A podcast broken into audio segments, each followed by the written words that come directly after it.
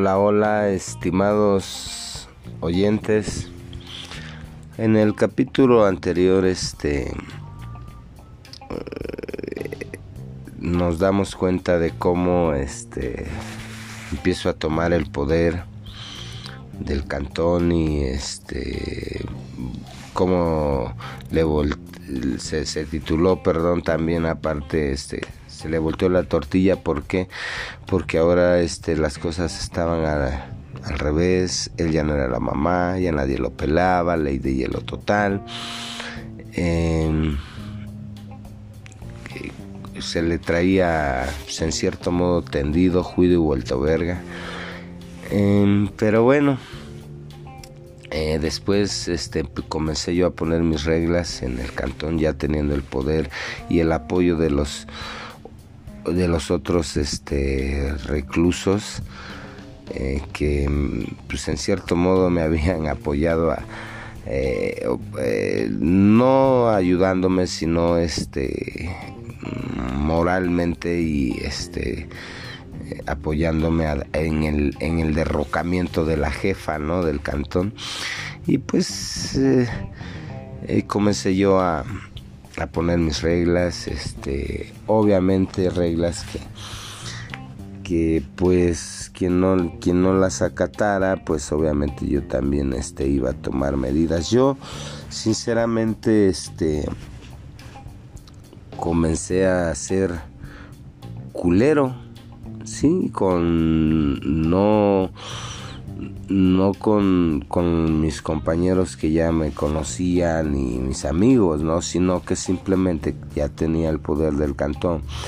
Eh, ya yo este en cierto modo ya caminaba como ya andaba caminando en cana pues ya ya yo iba de aquí para allá de allá para acá pues prácticamente ya era un un, un ser más de la vida cotidiana canera entonces este pues yo ya teniendo el poder del cantón, este, pues como les dije, metí una tele y comencé a cobrar así y, y también este, la, las despensas y todo eso. Em, cuando llegaba algún nuevo, pues obviamente se le leía la cartilla. Em, yo tenía este algunos de mis elegidos. En ese entonces pues este llegaban nuevos y algunos de ellos se convertían en mis chavitos porque me caían bien porque hacían algo para caerme bien.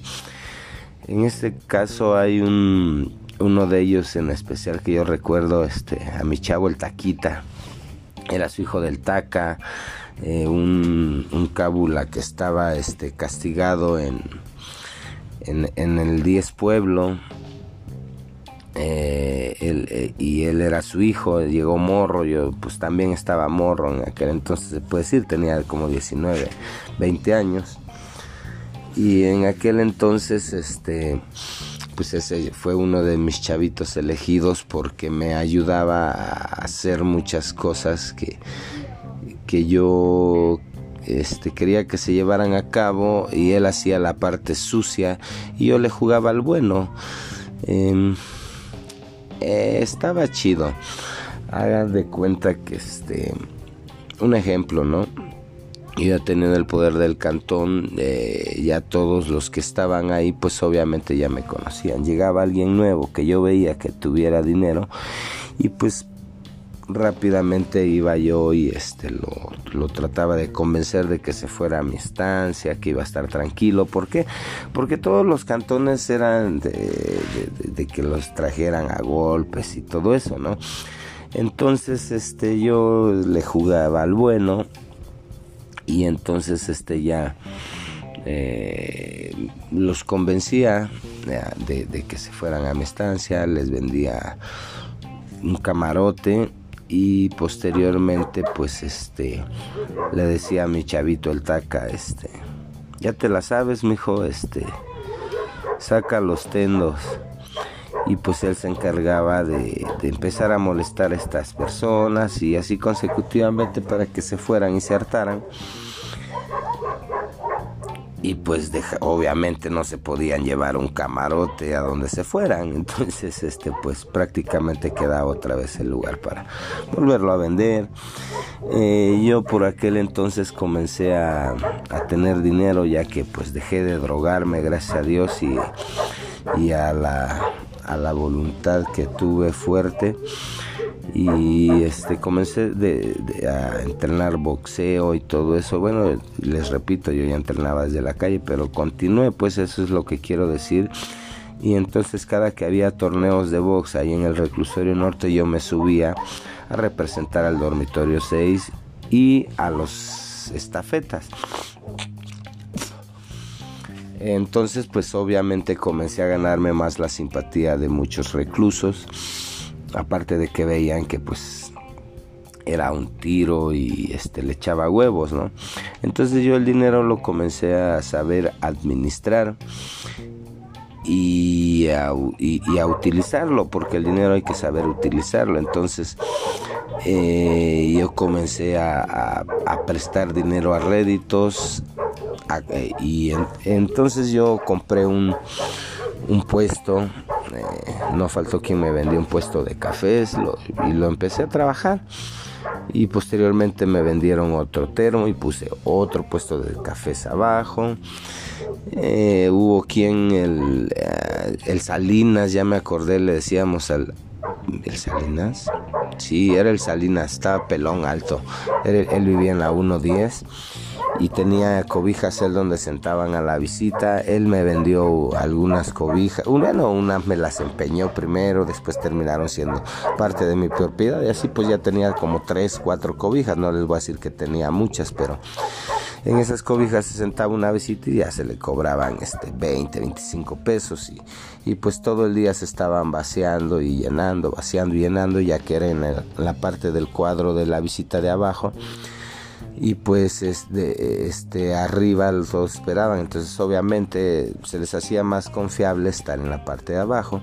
Enfrente yo había puesto el, el, el, puesto de cafés estratégicamente para seguir venderle a la gente cuidarla. Y, y, mi, y mi chavo obviamente había puesto otro de mis chavos este preferidos ahí a cuidar el puesto entonces, este, yo empezaba a generar este dinero de varios lados, gracias a Dios, y este. Y cuando yo prestaba dinero a réditos, este, yo no les prestaba a cualquier persona, ¿no? Este, le prestaba a gente que yo sabía que me iba a porque era dinero de una visita, de un día para amanecer al otro y que eh, eran préstamos al doble, este 10 para 20, 20 para 40, 100 para 200 y, y, así por el estilo. Mm, yo a, las personas que sentía que, que, se me, que podía tener pedos o que, o que, o que no me podían pagar y tenía yo que, no sé, rifarme un tiro o picarlos o X, eh, me evitaba problemas y les decía, no, güey, sí te presto, carnal, pero este, comprenda. Entonces no faltaba que me llevaran que los tenis, que X cosa, que arracadas, que, que le quitaban a la misma visita y así. Consecutivamente, este, yo empecé a hacer de cadenas, anillos y, y comencé a, a, tener una buena vida dentro de la cárcel. Y hasta ahí dejamos el relato de hoy. Eh, le vamos a titular este. Pues el emprendedor dentro de la cárcel. Espero les gusten mis, les estén gustando mis relatos. Mi nombre es René Osorio Martínez. Búsquenme en las redes sociales de Facebook eh, eh, con ese nombre, en Twitter. también este en los podcasts de Spotify como Relatos de Presidio por René Osorio Martínez. Esto ha sido todo por hoy. Eh, buen día y buena vibra. Gracias.